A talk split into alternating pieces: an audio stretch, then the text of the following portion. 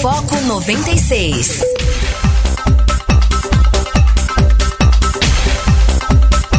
Muito bem, está começando o Foco 96 aqui na sua 96 FM, a FM oficial de Goiás. Muito bom dia. Aqui Rogério Fernandes, nós vamos juntos até às 8 horas da manhã, trazendo as principais notícias de Anápolis, de Goiás, do Brasil e do mundo. Muito bom dia para você que nos ouve aqui em Anápolis, Goiânia, região metropolitana de Goiânia, em torno de Brasília. São mais de 85 cidades que alcançam esse sinal limpinho da 96 FM e também para você que nos ouve em qualquer lugar do Brasil e do mundo através uh, do aplicativo da 96 FM através das plataformas digitais, tá? Hoje, segunda-feira, 18 de novembro de 2019. Bom dia, Guilherme Verano. Tudo tranquilo, Guilherme? Bom dia, né? Depois do, do feriadão, né? proclamação da República, né? E é, fica aquela pergunta: será que o Brasil está se transformando numa República das Bananas? Ou pior, é da República dos Bananas, que deixa tudo acontecer, né? Ou acontece interesse próprio? Não, não, não se sabe, né? Mas é claro, a gente que não é banana nem nada, a gente é esperto, a gente tá aqui, é claro, seguindo na luta para as coisas acontecerem. Boa semana para todos e, é claro, faça companhia pra gente. E será que aqueles que querem príncipe, queriam um príncipe no governo, comemoraram uh, o dia da proclamação da República? pois é, a volta da monarquia, né? A raiva de, do Marechal Deodoro, por que foi-se embora a monarquia, aquele caso esquisito, né? Mas falando em banana, a gente tem que dar uma banana para esse pessoal todo, a verdade é essa. 994-34-2096, você participa, nos ajuda a fazer o Foco 96 de hoje, começando com aquele tradicional giro de manchetes, né? para você ficar bem informado, né? Uh, final de semana uh, cumprido de feriado, na política daquela esfriada, né? E ontem uh, saiu uma notícia no Fantástico que metade das crianças no Brasil tem ao menos um dos direitos fundamentais violados, né? Declaração Universal do Direito das Crianças completou 60 anos nessa semana. A reportagem ouviu meninas e meninos brasileiros para contar os desafios que ainda existem, né? Também imposto de renda, ó, a Receita Federal paga hoje restituição do sexto lote do imposto de renda 2019. O, o lote contempla 1,37 milhão de pessoas e pagará total de 2,1 bilhões de reais. Violência nos Estados Unidos, homem abre fogo e deixa quatro mortos em festa na Califórnia. Cerca de 35 pessoas estavam reunidas para assistir a jogo de futebol em casa e o criminoso fugiu, tá? Crise na América Latina, governo interino da Bolívia isenta Forças Armadas de responsabilidade criminal. Comissão Interamericana dos Direitos Humanos, né, criticou o decreto. 23 morreram em quase um mês de protesto. Presidente chileno condena a violência policial pela primeira vez. Polícia impediu resgate de jovem morrendo. Grupo diz que uh, diz grupo dos direitos humanos, né? Tensão também na Ásia. Polícia de Hong Kong invade universidade, mas manifestantes mantêm controle de campos arco e flecha, tijolos e taco de beisebol, as armas usadas no protesto. E a, a, essa notícia saiu ontem também, suspeita de peculato, né? O Ministério Público pede afastamento de vereadores suspeitos de turismo com dinheiro público. Políticos de Santa Rita da Paraíba viajaram a Gramado, no Rio Grande do Sul. Eles dizem ter viajado para curso de capacitação. E aí durma-se com um barulho desse, Guilherme Verano. É isso aí, vamos agora para algumas manchetes, alguns destaques aqui do estado de Goiás. Olha só, o governador Ronaldo Caiado tá bravo, disse que já esgotou qualquer tipo de acordo com a Enel. Governador Ronaldo Caiado voltou a criticar a qualidade do serviço prestado pela Enel, que não teria cumprido o plano de medidas que foi acordado para atender os consumidores goianos. O governador destacou que irá enfrentar o problema de frente. Alerta: infecções sexualmente transmissíveis, as ISTs, estão em alta.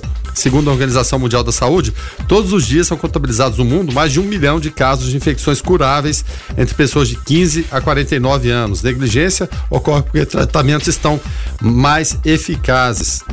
Prefeitos apelam ao judiciário para evitar evasão de ICMS, cerca de 120 milhões de reais por ano de prejuízos, com a média de 10 milhões por mês.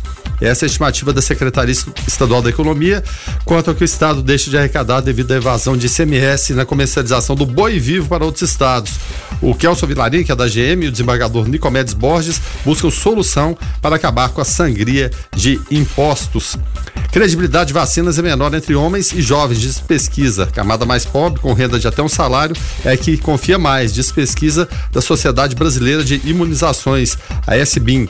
evangélicos dão menor credibilidade às vacinas que os católicos. Então, esses são alguns destaques aqui do estado de Goiás para esse início de semana para os ouvintes do Foco 96. Foco 96. Esportes. Guilherme Verano, rodada com. carimbando já, né? Flamengo campeão, porque se o Grêmio perdeu pro mistão do Flamengo, o Flamengo uh, já para entregar a taça que já era, né? É, perdeu pro mistão do Mister, né? É, justamente. O Gaúcho, inclusive, mudando de discurso. Diz que se não contratar jogadores de maior qualidade, ele não vai ficar no Grêmio, não. Então, aquele discurso melhor futebol do Brasil, pelo menos por enquanto, parece que acabou, né? A gente confere então os resultados da 33 rodada da Série A. Ela começou no sábado com um clássico, empate 1 a 1 entre Santos e São Paulo. Teve também 1 a 1 para Fluminense e Atlético Mineiro do Maracanã. No domingo, como você frisou aí, o Flamengo venceu o Grêmio por 1 a 0. Gol do Gabigol, depois foi expulso, cobrando pênalti, marrento, daquele jeito, né? Na Fonte Nova, Bahia e Palmeiras empataram 1 a 1. Corinthians e Internacional empataram em 0 a 0 na Arena Corinthians, na Arena Condá Chapecoense, que ainda respira, venceu o Ceará por 1 a 0. Na Arena da Baixada Atlético Paranaense 1 Botafogo 0, no Castelão Fortaleza 3 CSA 0. E a rodada será fechada hoje, a partir das 19h30 em São Januário, tem Vasco da Gama e Goiás, e às 20 horas no Mineirão tem Cruzeiro e Havaí. Faltando esses dois jogos é para encerrar a rodada, então. O Flamengo lidera, tem 81 pontos. É bom lembrar que o Flamengo tem um jogo a mais, aquele empate com o Vasco no meio de semana, mesmo porque nesse final de semana joga a final da Libertadores. Então, Flamengo 81, Palmeiras 68, Grêmio, ou melhor, Santos 65, Grêmio 56, Atlético Paranaense São Paulo 53. Internacional 50, Corinthians também 50, Bahia 44, Vasco 43, Fortaleza e Goiás 42, Atlético Mineiro 41, aí começa o foco, né? Botafogo e Ceará com 36, Fluminense com 35, o Cruzeiro também tem 35, abrindo a zona de rebaixamento.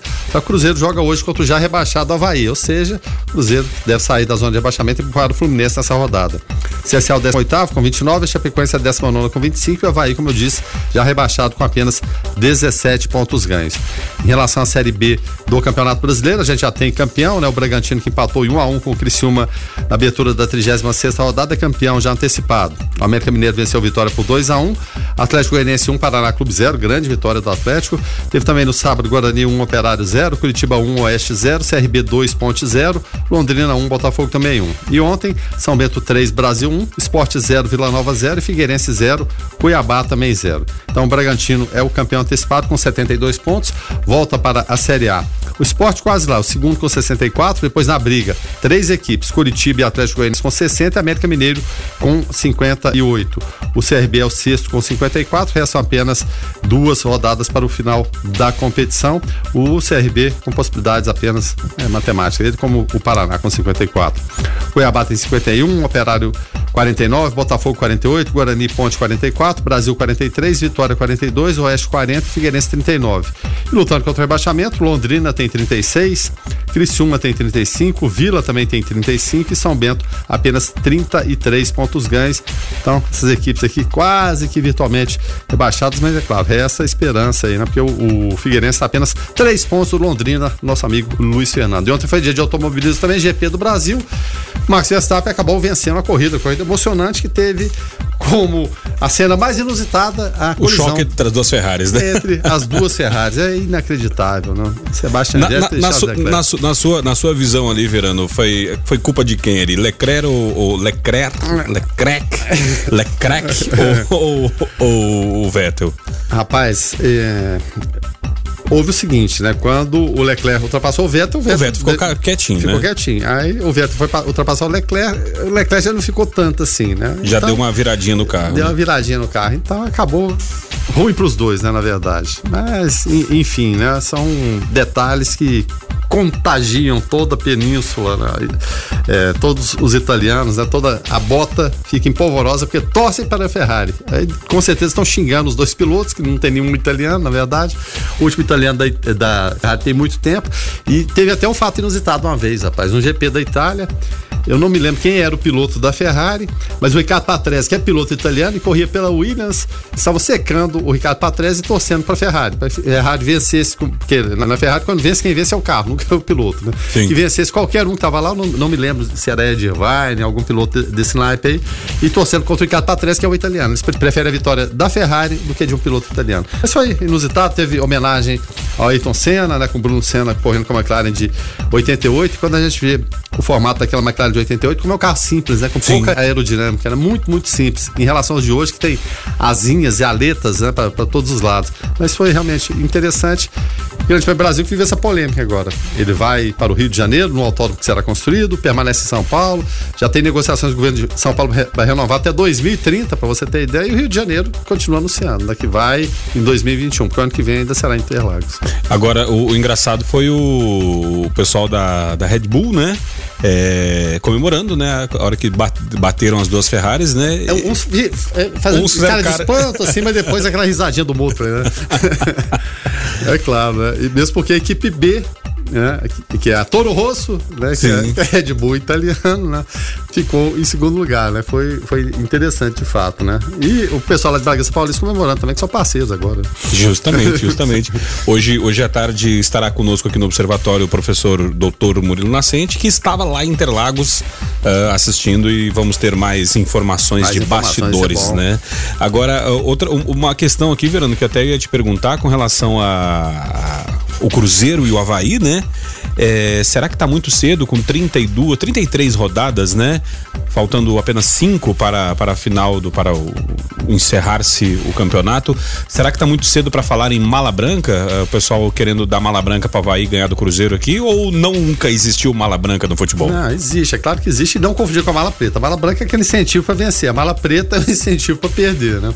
E já houve muita mala preta no, no futebol brasileiro mundial. Mas o Havaí você pode dar prêmio da Mega Sena, qualquer coisa, tecnicamente não tem jeito. Não ganha. Não, não tem jeito. O time é muito ruim. Agora, Ainda mais nós- que o jogo é lá em Cruzeiro, né? É lá em Cruzeiro, né? Lá em Havaí, né? Então É. não tem jeito, né?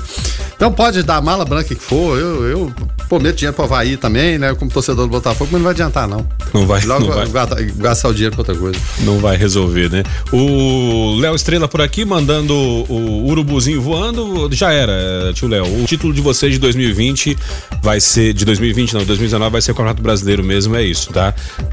Com isso. Até porque o River é o Brasil na Libertadores. Luiz Fernando por aqui falando: olha, o seu amigo Renato Portaluppi ficou brabo com o VAR. Vi uma parte da entrevista pós-jogo, é, comendo abelha e cuspindo marimbondo.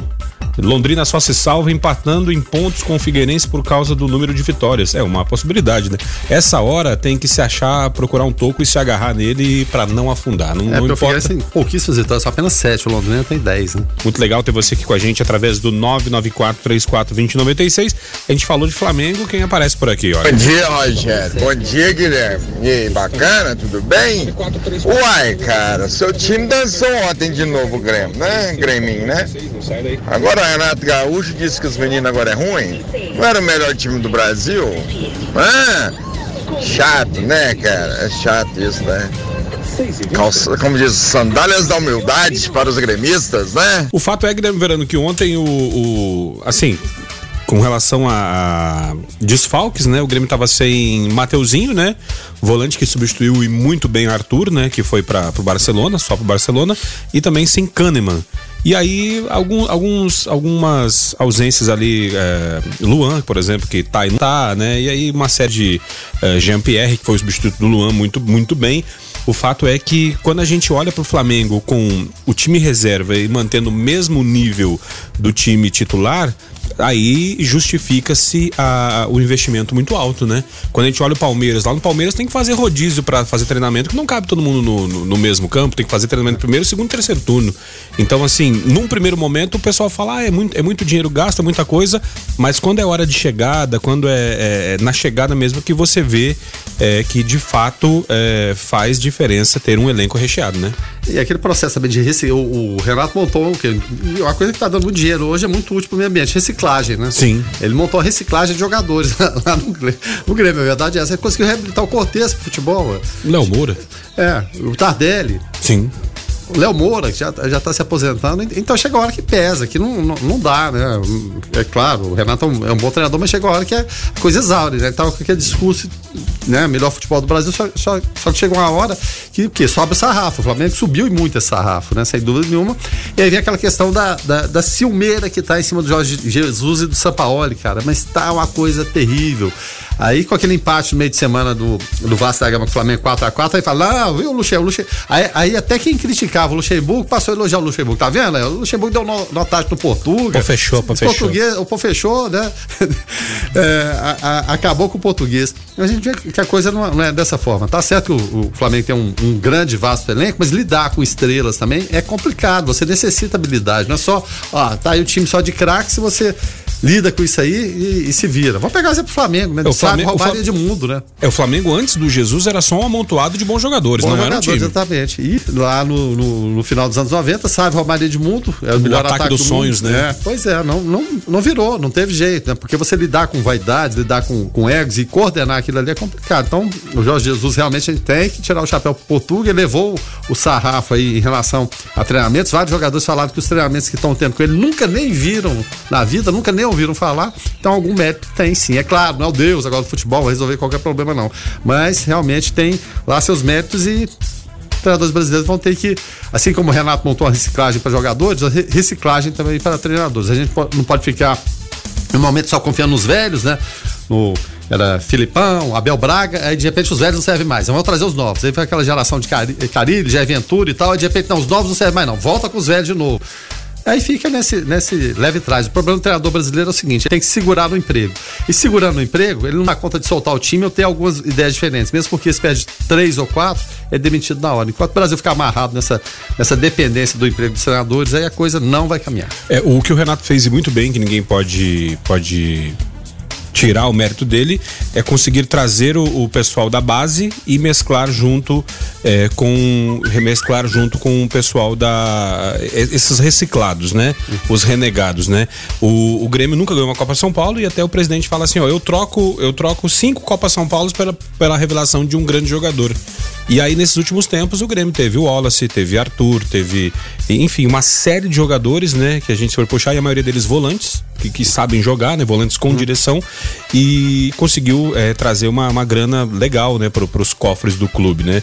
Isso trouxe uma saúde financeira para o time, e, mas agora é hora de subir o patamar, né? É subir o patamar. E, e a gente até lembrando aqui da, da conquista do Brasil ontem no Mundial Sub-17. Justamente. Aí quando foram for trazer aquela análise lá, quem dos campeões, eh, e o Brasil ontem conquistou o quarto título, né? Foi 97, 99. É 97 com, com o Ronaldinho Gaúcho. Isso. Né? O único disputou uma Copa 2003 do Mundo também. E, e, foi campeão foi o Ronaldinho Gaúcho. E, e o outro que disputou, mas não foi campeão, o Adriano. Adriano Ou seja, de gerações e centenas de jogadores, você vê o tanto que o funil é, é, é estreito e apertado. E o jogador do Sub-17, na verdade, ele nem, nem é Sub-17, né?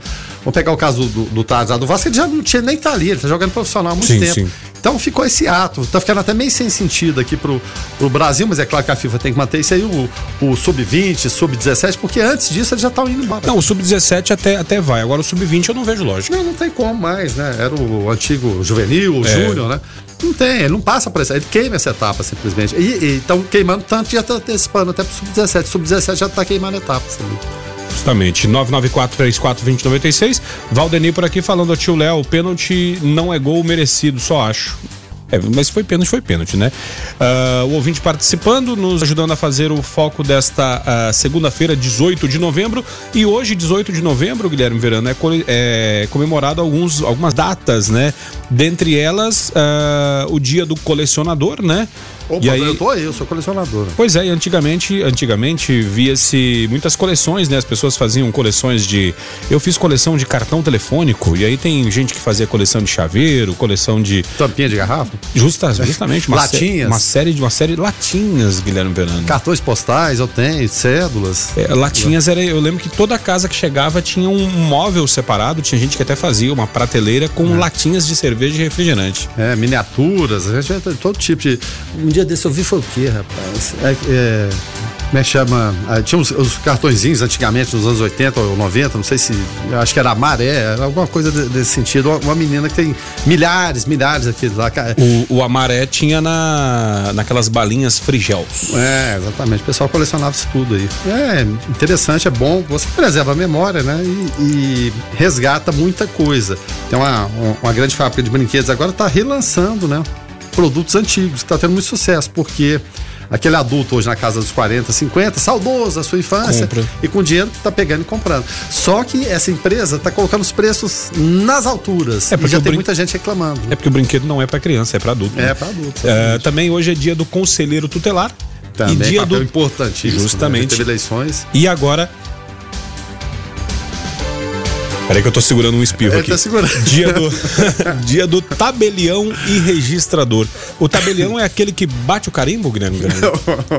Rapaz, o, é, o Brasil tem essa, essa coisa do carimbo, né? Aquele que assina e dá fé. É, tem, tem a, a carimbada. Pá. Eu, eu já vi gente habilidosa com carimbo, rapaz. Eu já viu aquela. Quando tinha aquele monte de via assim, é, aí molhava o, o dedão na saliva, né? Você vai puxando, tá, tum, tum, tum. É uma rapidez impressionante. Agora, uma coisa, Verano, que, que, eu, que eu não entendo, sinceramente, e quem, e quem tiver, e quem tiver é, a explicação, por gentileza, me dê, porque a gente tem uma audiência qualificadíssima.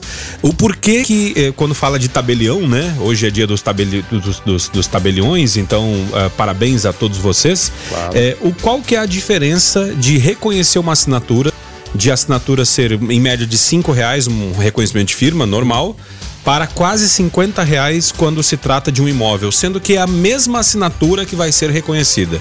Quando é um documento normal, é, menos de cinco reais. Ah, não é um imóvel.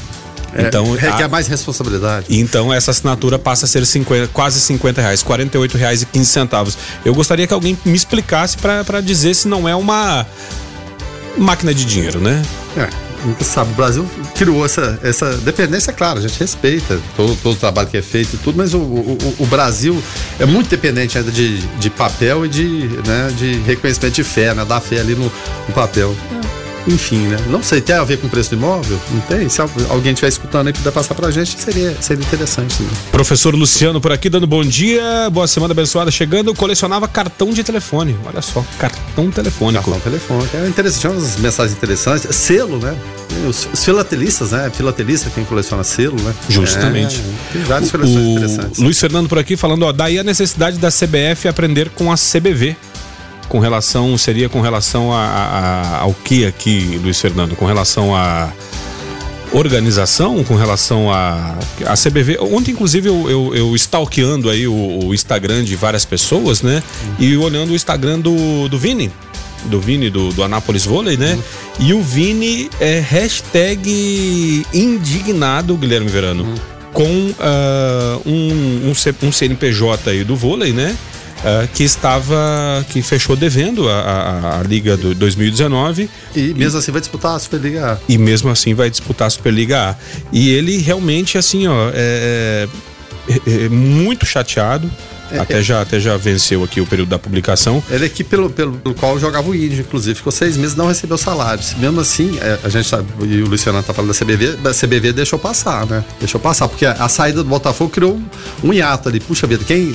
Era tudo de bom, né? Vão ter mais uma equipe Sim, sim.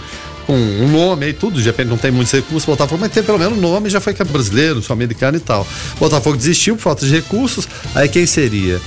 Seria o Anápolis Vôlei, que foi o terceiro da Superliga B, seria um dos dois rebaixados da Superliga A. Aí a, a primeira preferência seria o primeiro rebaixado da Superliga A, mesmo porque o Anápolis não tem nem aquele CNPJ mais. A Sim, vaga é do Monte. Cristo, não do Anápolis, né? Então o Anápolis seria impossível. Aí o fair play, fair play financeiro deveria prevalecer, não prevaleceu. Aí acabaram puxando esse time lá do Paraná, que acabou ficando devendo salários para todo mundo, vai disputar a Superliga A da mesma forma. Será que o pessoal da CBV está fazendo é, intercâmbio com o pessoal da CBF? É, inclusive, o Luiz Fernando aqui, agora que eu fui entender aqui, ele fala: olha, ah, com relação à CBF aprender com a CBV, é, com relação à quantidade de jogadores que são campeões mundiais na- nas seleções de base e depois na principal.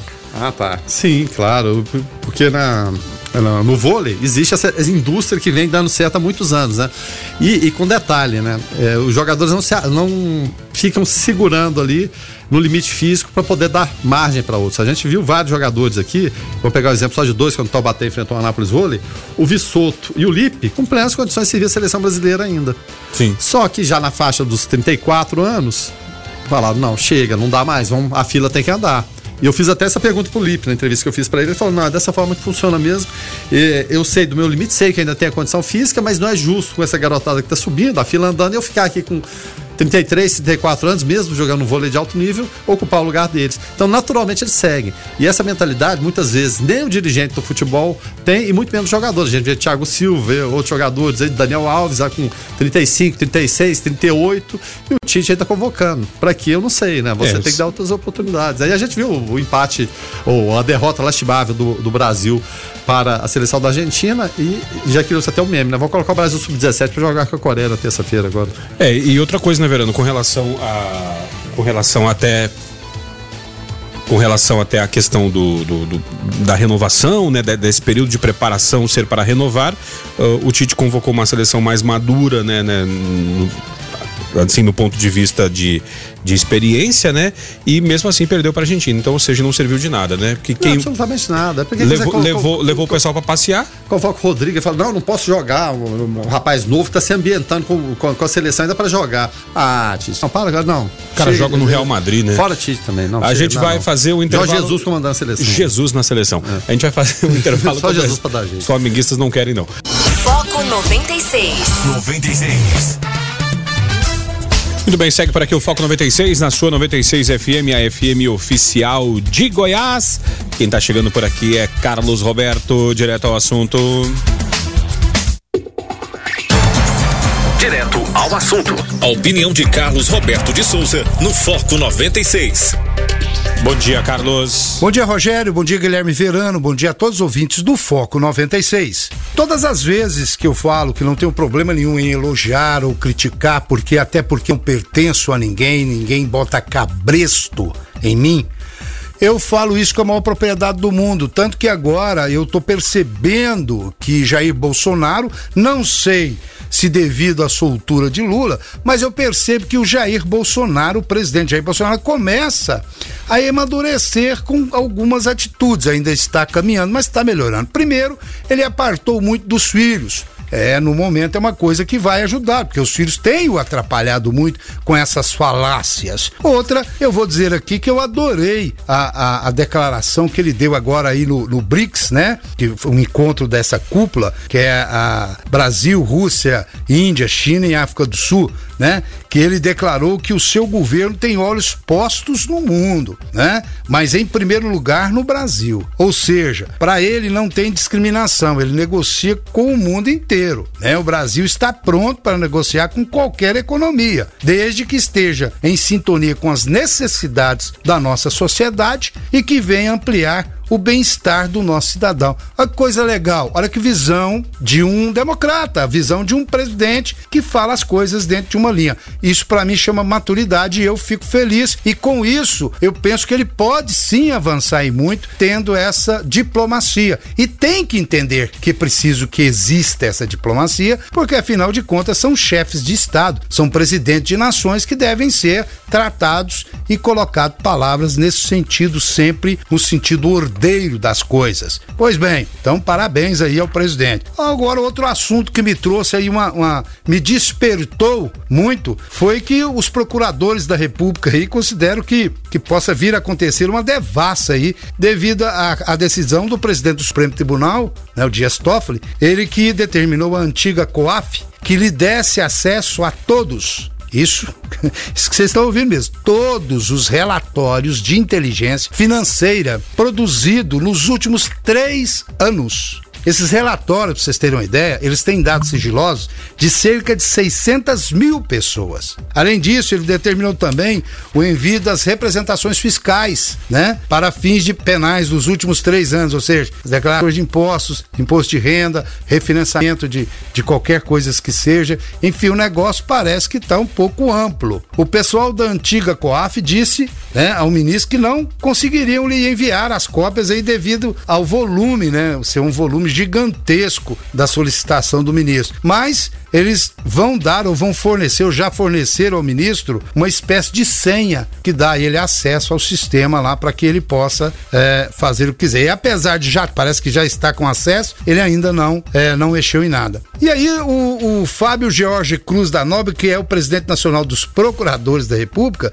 ele está muito preocupado. Segundo ele, por não entender a verdadeira necessidade e motivo ou motivação desse ato. Né? E por achar que é uma posição totalmente diferente do senso comum. Então ele está preocupado. Outra pessoa que também está muito preocupada é a subprocuradora-geral da República, que também acha que por que ele fez esse pedido? Para ela pode ser que, é, talvez por dúvida ou por preocupação mesmo, né? E não só ela, também muitos técnicos dessa área, eles estão questionando o seguinte: será que essa devassa é por ele ter aberto demais o objeto do processo, quando aí ele atendeu lá o pedido de Flávio Bolsonaro? Ela diz isso, ele pode ter aberto demais o processo. Segundo ela, para ele ter pedido acesso a todos esses relatórios, tanto financeiros quanto fiscais, ele teria que ser juiz de todos eles. E isso Toffoli não é. Então fica aí a preocupação. Será que nós teremos novidades? Ou será que nós teremos é, é, uma piora cada vez mais marcante ou mais uma decepção com o nosso Supremo Tribunal Federal, que infelizmente nos últimos dias ou nesses últimos tempos tem dado muita decepção a todo o povo brasileiro com as suas decisões e com suas interpretações. Fiquem todos com Deus. Ademã que eu vou em frente de leve.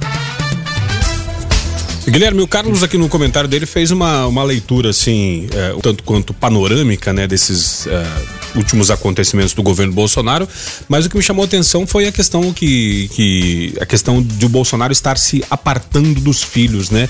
Quem sabe aí esteja um, um bom caminho para engrenar esse governo. Há quem diga que está bem, há quem diga que está mal, né? Não é esse o, o caso aqui uh, que nós vamos tratar, mas uh, o fato dos filhos não não darem mais pitacos a ponto de chegar a atrapalhar o governo seria uma, uma boa alternativa, né? É uma boa alternativa, sem dúvida nenhuma. Mas, principalmente os pitacos públicos, né? Porque ninguém vai imaginar que ele não conversa mais com os filhos, evidentemente que não. Deve ter pedido, pô, gente, vamos é, para de lançar crises diariamente através de Twitter. É o famoso sociais. debreia, debreia. É, debreia aí, a gente segue conversando, afinal de contas é pai e, e, e, com os filhos, né? Então isso é normal que aconteça, mas que é, causam-se crises ou provocam-se crises através do caso Bolsonaro, do Eduardo Flávio até quietinho por conta do Queiroz, né? Então fica quieto, escondidinho ali no Senado e tal, mas o Eduardo e o Carlos realmente provocavam muita confusão, é bom que aconteça. Outro aspecto que o Carlos falou é dos BRICS, aquela questão, né? Porque você vê a questão ideológica e tudo, China, comunismo, né? Cuba, Venezuela, não vou falar de Cuba e Venezuela, que são zero à esquerda em relação à economia mundial, não seus povos, né? Que sofrem com, com ditador de plantão. Mas em termos econômicos, né? São é, irrelevantes. Mas em relação à China, é isso aí mesmo, você tem que fazer negócio com a China, Estados Unidos, não adianta você se abraçar com o Trump, porque o Trump faz, Trump faz negócio com a China, então o Brasil tem que fazer também. Mesma coisa com a Rússia, então esquece essa besteirada toda e vamos fazer negócio. E outro aspecto, e esse está preocupando todo mundo, que o Carlos abordou também, é o. Dias Toffoli hoje se tornou simplesmente o mais poderoso do Brasil. Ah, vou falar, mas o Bolsonaro é presidente. O, o, o Toffoli ter acesso a esses dados, essas contas de, de todo mundo, gente, é uma coisa absurda. É sem pé nem cabeça, né? Isso para mim é desculpa para tipo assim, ah, eu barrei o negócio lá do, do, Flávio Bolsonaro, então eu quero olhar todo mundo, porque não sei de que forma isso está sendo analisado, para proteger o cidadão. Ah, que conversa fiada é essa, né? Como que o, o, o Toffoli vai ter direito a navegar pela conta de todo mundo, pelo menos essas 600 mil pessoas, conhecer os segredos financeiros de todo mundo lá, que ele mesmo impede de serem investigados, né? Como foi o caso do Flávio. E aí? O, o Brasil vai conviver com isso aí? E se por esse momento está sendo útil para o Bolsonaro em relação ao Flávio, filho dele, né, que é aqueles dados do COAF lá vazaram, está sendo útil para os outros partidos, PT, PMDB, porque todo mundo é enrascado com isso tudo. Na hora que eles virem o monstro que eles criaram, que é o, Super o Big Toffoli, o apelido agora é o Big Toffoli.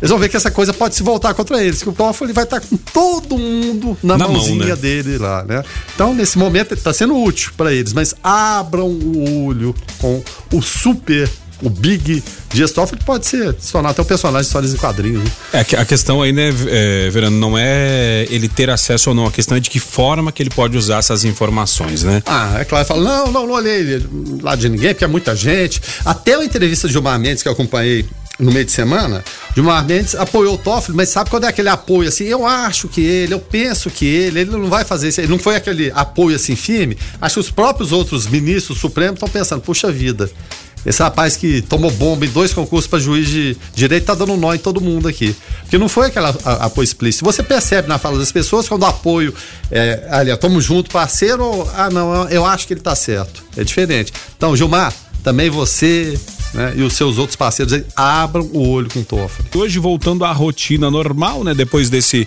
feriadão prolongado, você pode nos falar aí como é que tá a sua ida para o trabalho, a sua ida para a faculdade, uh, indo levar as crianças na escola depois dessas mini férias, né? Três dias, né? três dias são quase uma mini férias, né, Guilherme Verano? sem, sem, dúvida nenhuma. E com, com várias é, lojas aí anunciando antecipação do Black Friday.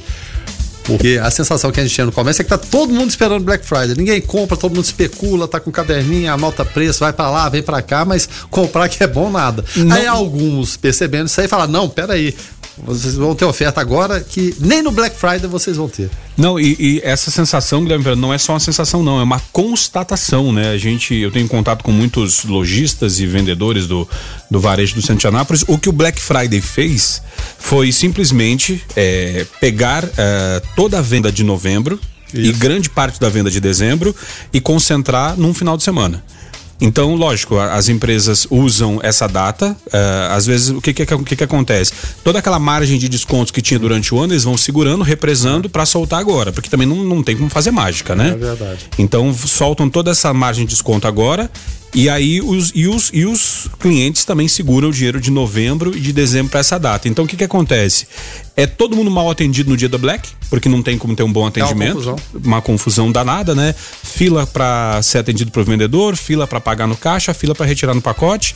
Tem muita compra que você faz na Black que se você não levar o produto, você só vai receber depois do Natal. Porque eles não prometem, por exemplo, empresa que promete entrega com três dias, na Black ó, fala, ó, não tem data para entregar, é 15 dias, 20 dias. Então eh, você vai receber às vezes depois do Natal essa, essa compra. Então eu não sei até que ponto é uma boa data para o comércio. E, e, a gente vê até, você falando dessa questão de entrega de, de, de, mercadoria, aquele movimento formiguinha. Só vê gente com TV nas costas, com Just, fogão nas costas, justamente. segurando geladeira, né? Dois, três da geladeira, é, trânsito parado, mas enfim, faz parte. Mas o, a ideia original da Black Friday, o que, que foi?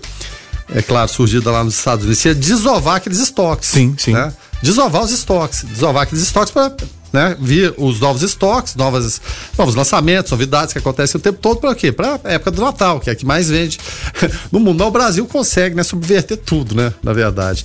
Então, esperar para ver o que vai acontecer. Tá agendado para outra sexta-feira, dia 29, é isso, né? Justamente. A, a Black Friday, né? E é do jeito que você falou, tá, tá, tem uma demanda que está reprimida aí. E de que forma essa demanda vai, vai acontecer, né? E prejudicaria só mês de novembro ou dezembro também. Teve uma pesquisa que disse o seguinte: na Black Friday, agora a intenção do consumidor é comprar coisas para si mesmo, né? Coisa está faltando em casa, de repente uma geladeira, uma TV, alguma coisa, mas se presentear. E no Natal, presentear a outrem. A, a outrem, mas não com a Black Friday, né? Aquela lembrancinha normal. De repente, até o mês de novembro possa movimentar mais de dezembro? Não, acho que é, é difícil, né? É praticamente impossível. Mas a ideia é essa. Mas o que era então é para desovar estoques, né? Estoques ah, acumulados durante o ano com bom desconto para vir novos estoques, né? No, no, Brasil ficou nesse, nesse meio do caminho aí. Mas hoje, Verano, dependendo do segmento, a Black Friday é a melhor data do ano. Melhor é, data, já, já, já, já leva, né? Natal, né? É porque assim, é, é muito segmentado segmentado, né, Verano, essa questão de. de é, a questão de segmento, né? Por exemplo, a Associação dos Supermercados do Rio Grande do Sul fez uma pesquisa e o item mais vendido no dia 24 de dezembro nos supermercados do país todo. Você chuta, Verano, qual que é? Seria gênero alimentício? Não, é, é em, geral, é, é, no supermercado, né? Não, eu sei, eu falo tem supermercado é que de televisão. É, just, não, justamente, no, no, no, no gênero alimentício. A, a, ideia seria o quê? O pernil, o peru, o chester, qualquer Não coisa. é. Caixa de bombom. Caixa de bombom, né? Caixa de bombom é o item mais vendido no dia 24 de dezembro, porque é o presente de última hora. Ah, eu tá não... ali fácil, opa. Isso, é, não, não, não, não comprei nada pro Guilherme Verano. E agora? Ah, Vai, compra uma caixa de bombom e leva uma caixa de bombom. É um hum. presente, é uma lembrança, né? E, e é, um, é barato e é uma lembrança. Não tem rejeição também? Ah, bombom, é, tá, vamos comer, né? Ah, não, não, não ganhei. Pros meninos, eu queria mesmo um, eu queria mesmo um celular novo, mas já que eu não ganhei, tá bom, ganhei um bombom, vou comer esse chocolate aqui. Mas o fato é, é o que? A gente espera que, é, é, é, claro, as previsões de crescimento do PIB, da economia são todas muito tímidas, né? Mas foi despencar, agora foi recuperando um pouquinho, tá quase na, na previsão de 1% para a próxima temporada. Mas deve ser um, um, Natal, sem dúvida nenhuma, um final de ano melhor do que o que foi o ano passado. Com certeza. Até, até pelo seguinte, né, Verano? Eu conversando aqui com o Márcio Dourado, o nosso comentarista de terças-feiras no Observatório, uh, esse final do ano tem tudo para dar uma, uma guinada, por quê?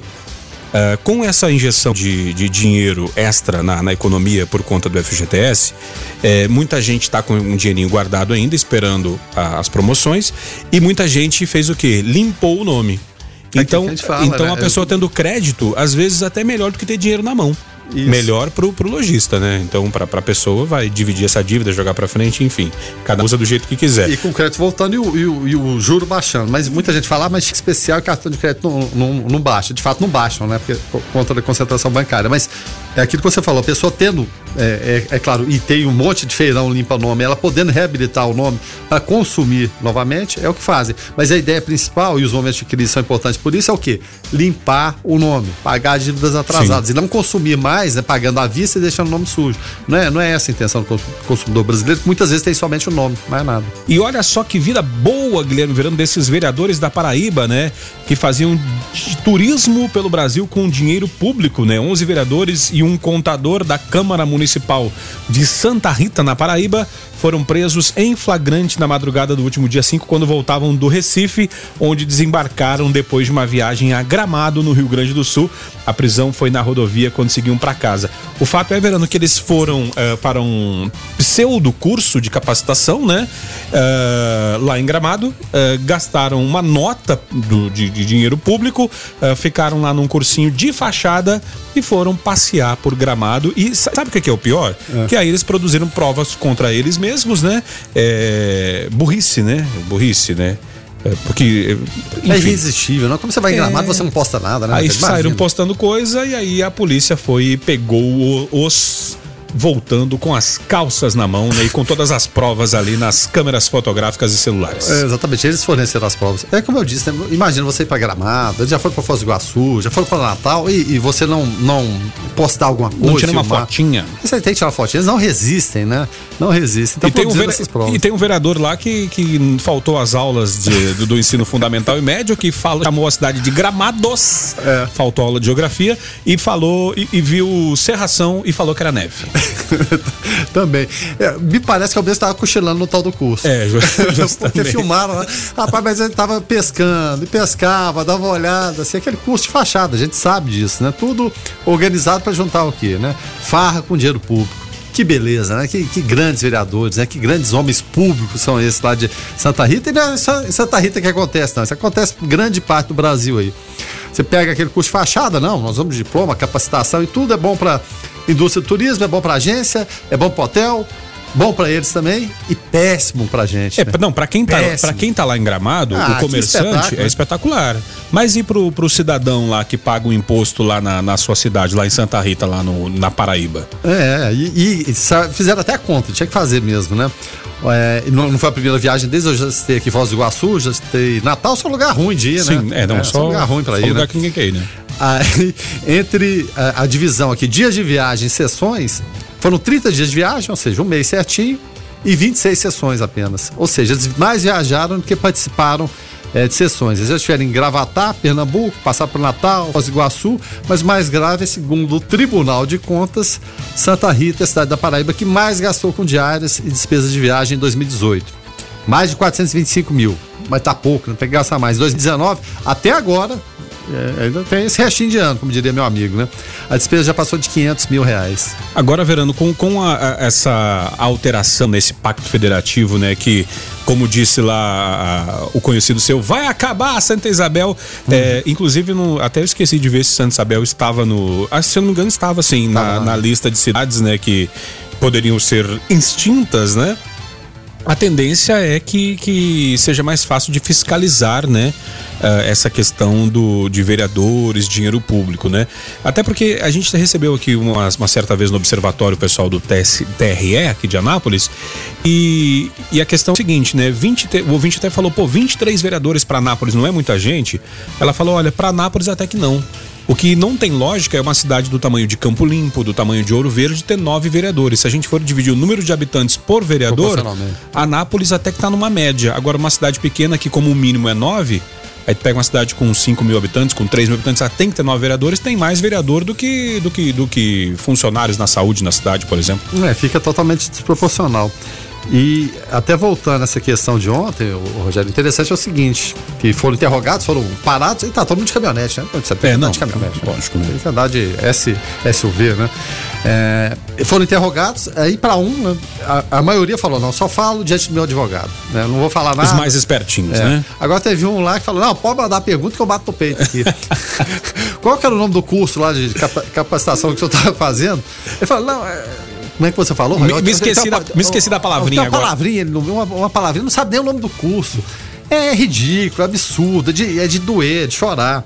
Aí foram entrevistar o pessoal do, da periferia, né, do, dos bairros mais pobres, aqueles mesmos vereadores que sempre em época de eleição vão lá, juntam seus líderes comunitários, vão fazer uma reunião aqui para ver o que, que vocês estão precisando, né? Vão ver aqui, não vão dar um jeito nisso, sumiram, desapareceram. Te, teve um que foi bater na casa e falou: não, não, não mora aqui não, ele só deu esse endereço, mas não, não passa por aqui não. Tá sumido e desaparecido. E aí a gente lida com, com esse tipo de situação como? Né? Desperdício de dinheiro público.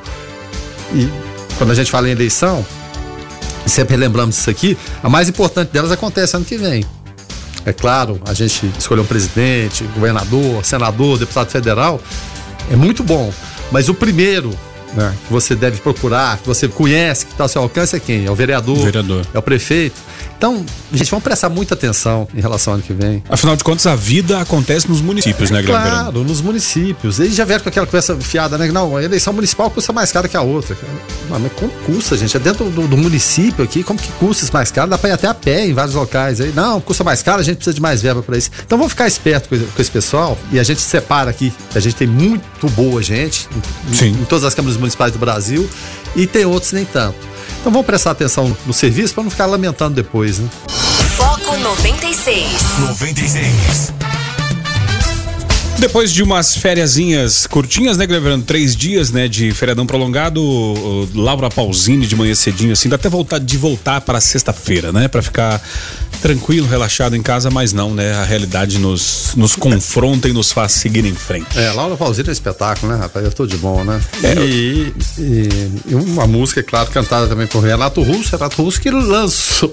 Eu lembrei do estado do Renato Russo aqui, mas não pode falar, não.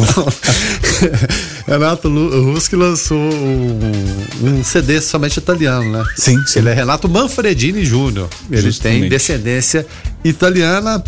E segundo ele, cantava melhor em italiano que em português, né? Então é La Força della Vita, várias outras can canções é, que ele lançou nesse CD que teve como curiosidade, a capa foi toda desenhada pelo, pelo filho dele, né? Filho do Renato fez os desenhos lá do, do Maracanã, várias passagens que ele conhecia de, da Itália também, Torre de Pisa. Ficou, ficou interessante. Lá, quando... La Solitude, né? Solitude no espetáculo. E quando a gente fala de, de, de, de filhos, né, seguindo o caminho dos pais, né? É, como tu falaste aí do, do, do, Renato Russo, que é o filho dele que fez a capa do CD, é Laura Pausini, que não, não, não se.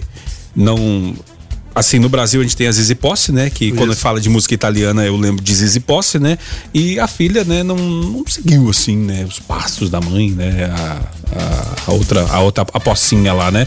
E a gente vê muitos filhos, né? Como a é, Preta. Seria a Luísa Posse, né? Luísa Posse, né? E tem, tem também uh, os filhos de, de, Gilberto Gil, né? Quem decidiu ir pra música lá, né? A Preta, ela não... Assim, é uma bela cantora de churrascaria, né? Mas na, nada contra os cantores de churrascaria, claro. um abraço a todos eles que eu conheço, mas é, não não, não, não se. É muito difícil, né, um filho emplacar. Uh, emplacar o sucesso que o pai emplacava, né? Roberto Carlos tentou também com um, um, um filho. Justo. É, esse é casamento, depois ele conheceu depois de muito tempo, acabou reconhecendo também no, no emplacou, mas a gente tem alguns casos, a Simoninha, filho do Wilson é. Simonal né? E o Jairzinho, né? É, o Jairzinho também, né? Não, não é o patamar, mas assim, conseguiu seguir, sim, né? Sim, No caso do Jairzinho, ele é a irmã a Luciana também, né? Justamente. A, a, a, Luciana Mello, para mim, faz mais sucesso que o Jairzinho. Uh, inclusive, Luiz Fernando fala aqui, ó, Equilíbrio Distante, ótimo ah, disco, é, né? Isso, é, o Diogo Nogueira também, já pode. Sim, sim. É, filho do João Nogueira. E é, vários outros. A gente for puxando pra memória aqui, né? Aquela, aquela cantora Sandy Júnior também, né? mas não é deputado? O, o deputado? É, o Sandy Júnior, né? Uh, agora falando, quando a gente falou em italiano, né? Eu lembrei dos russos, né? A coisa tá russa, uh, segundo esse cidadão aqui, olha só, que entende muito de impeachment, né? Collor. Porque fala de Renato Russo, eu pensei que é, justamente, né? aquela história que a gente não, não contou. Justamente. E Collor fala o seguinte: o impeachment é uma possibilidade. Ele falando a respeito de Jair Bolsonaro, né? Agora, mas por que será que ele estaria falando a respeito de impeachment ser possibilidade, uma vez que não temos nenhum ano de governo ainda e muitos dizem que já é o melhor governo da história, outros falam que uh, Paulo Guedes é o destruidor de sonho dos pobres, né? Uh, e por que será que Collor estaria nessa, nessa vibe aí de falar que o impeachment seria uma possibilidade para Jair Bolsonaro, Guilherme Verano? Bom, o Collor entende impeachment, né? Ora se, se não entende, né? Foi eleito na primeira eleição presidencial pós, né? E é claro, por via direta, que a gente teve colégio eleitoral lá em 85, Tancredo Neves contra Paulo Maluf. Mas é claro, pela U, no voto popular, foi essa de 89, depois do período de ditadura. O Collor veio como, né, atropelando todo mundo, passando por cima de todo mundo, caçador de marajás. Aquela história que os mais velhos conhecem, os mais novos devem conhecer pela pela história. Os livros né? de história, né? É, exatamente. Mas depois, parece que o Brasil é uma praga, né? Da corrupção, PC Farias, é, que comandava todo o esquema de corrupção, que, que, perto desse que tem hoje, que a gente vê hoje, né, o PC Farias era um amador. Ixi, é. Mas o PC Farias era. Café pequeno. É, era estilizado. O PC. Farias caiu por causa de uma Elba, né? é, o Fiat Elba. É, como diria. Que é um Uno compridão, né? É, como diria o Fernando Collor de Mello, né? Valia poucos, poucos reais, depois acabou sumindo, foi encontrado lá em, em, no Oriente Médio, em, não me lembro bem, foi, foi o Roberto Cabrini que encontrou ele. A Interpol procurando, todo mundo procurando, o Roberto Cabrini encontrou o PC Farias. Vai, acho. É, é como, como hoje, né? A mídia acaba sabendo da, da, das coisas da justiça antes do antes, que todo mundo. É bem mais ágil, né? E depois acabou morrendo aquele assassinato até hoje não, não explicado, mas o PC Farias criou um estilo próprio de corrupção, né? Tinha um jatinho particular e o apelido era Morcego Negro. Era morcego, é, voava, flanava Morcego Negro aí para fazer contratos, realizar contratos aí país afora. Mas então o Fernando Collor acabou caindo depois de cerca de dois, dois anos de governo, caiu, né? renunciou para não ser empichado. Então conhece bem da matéria, mas eu, eu não acho até que seja o caso agora não. E o Fernando Collor basicamente caiu por quê? Não soube azeitar suas relações com o Congresso Nacional, que ali são os votos que podem te levar ao impeachment ou não. E Dilma Rousseff que o diga, agora mais recentemente.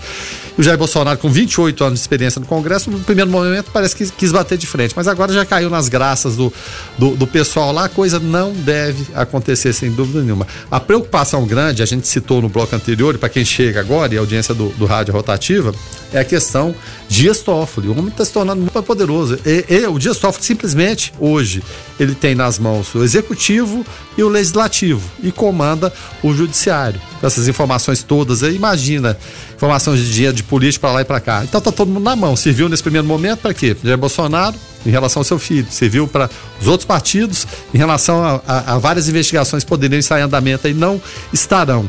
Então Dias Toffoli está se tornando super poderoso.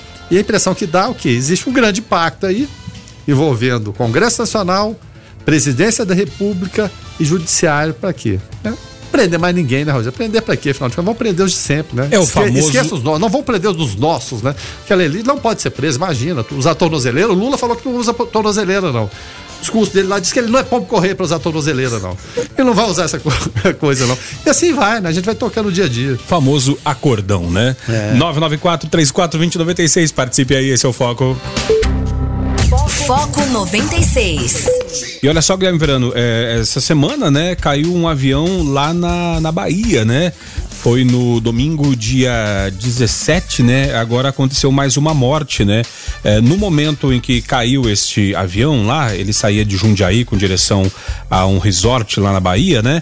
É, na hora morreu somente uma pessoa. Foi inclusive uma jornalista é, chamada, eu tava com o nome dela aqui, Marcela Elias, né? Foi somente uma pessoa vítima uh, morta na hora, né? O avião incendiou, né? Na, na no momento de aterrizar. Uh, depois mais uma vítima uh, confirmada, né? Posteriormente, uh, Maísa Mussi e agora uh, ontem confirmado a morte do ex-piloto de Stock Car Tuca Rocha que não resistiu aos ferimentos e faleceu com 36 anos de idade. Uma pena, né, Verano? É uma pena. Esse acidente aconteceu na quinta-feira, né? Se, se, não me engano. É, ele saiu é, do avião. E é claro, quando você sobrevive ao acidente de avião, uma esperança de, né, de sobrevida, puxa vida, bem maior sobreviveu ao acidente, mas inalou muitos gases, teve grande parte do corpo queimado e acabou não resistindo. E, o, o curioso, a nota triste, a coincidência triste disso tudo, é que alguns anos atrás, quando ele corria de estocar ainda, é, eu me lembro dessa cena, vários, vários ouvintes com certeza vão lembrar, um carro pegando fogo no meio da pista, ele pulou do carro, o carro em movimento, o carro em chamas. Ele pulou, saiu rolando pela grama lá e escapou do acidente. Se ele tivesse permanecido no, no carro, dentro do seu carro, ele teria falecido. Então, escapou daquela, vez, daquela vez, ele ficou três dias na UTI, porque inalou, né, aquela fumaça lá, mas se recuperou bem. É um piloto de uma vitória na Stock Car. Ou seja, pode-se dizer que ele foi vitorioso na carreira Sim. dele, disputou competições internacionais, sem dúvida nenhuma. E é, essa tragédia, né, essa triste é, coincidência, né, escapou daquela vez um acidente de carro e quanto risco ele deve ter corrido. É, durante provas pelo mundo afora, né, acabou falecendo. Os momentos mais delicados de um voo são na hora da decolagem e também da aterrissagem. E todo mundo pensa, poxa vida, já está chegando na pista ali, como que acontece um acidente desse? É claro que vão investigar, vão tentar descobrir, e o acidente aéreo, a, a única nota positiva que se tira dele é o seguinte: as investigações levarem a prevenir aquele tipo de acidente, Sim. seja por falha mecânica, falha de piloto o que, que é, aconteceu afinal de contas. Mas é lamentável e outras pessoas acabaram falecendo também. Tinha criança lá no meio que está internada ainda. O, o, neto do fundador da Gol, né, do Nenê Constantino, também estava envolvido. E não se tem muitas notícias a respeito do quadro de saúde dessas, dessas outras pessoas.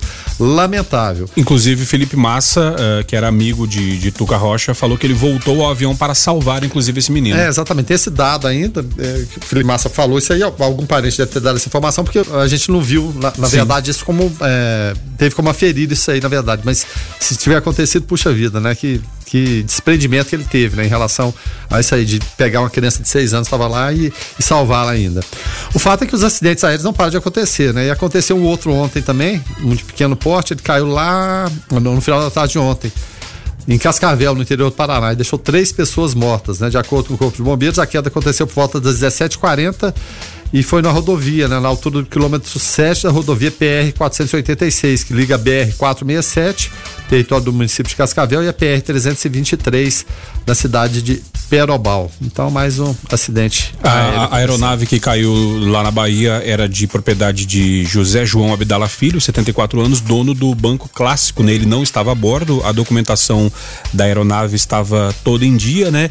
E aí eu, eu lembrei, sabe de que agora, Guilherme Verano? Da Boate Kiss uh, lá na, na, cidade de onde eu tenho parentes lá no Rio Grande do Sul, lá em Santa Maria, é, lá no centro do estado e foi muito triste, né? Porque é, num caso de incêndio às vezes o mais grave não são as queimaduras externas, né, Isso. né? Aquela que a gente vê na pele, mas as internas por conta de inalar a fumaça tóxica. Muita gente estava muito bem, hum. uh, muito bem, voltou, salvou várias pessoas hum. e depois é, essa inalação da fumaça faz com que as, as, as vias aéreas sejam uh, queimadas e, e aí não. Você vai queimando por dentro, justamente, não tem como recuperar, né? Então fica a dica aí, né? Se, se um dia Deus que, que livre você de passar por tal situação, mas uh, uma toalha no rosto, alguma coisa molhada para tentar evitar, né, de, de, inalar essa fumaça, né? E fica a dica também com relação a ficar perto de fogueiras, essas coisas, né, para tentar evitar ao máximo e não inalar essa eh, essa fumaça que pode ser muito prejudicial à sua saúde, né? Partindo pro finalzinho, o Foco 96, mas traz uma curtinha aí, Verano. Tem pesquisa nova do Ibope, é isso? Ó, oh, tem, pesquisa do Ibope, rapaz, do Carlos Augusto Montenegro, já foi presidente do Botafogo e é presidente do Ibope também, né?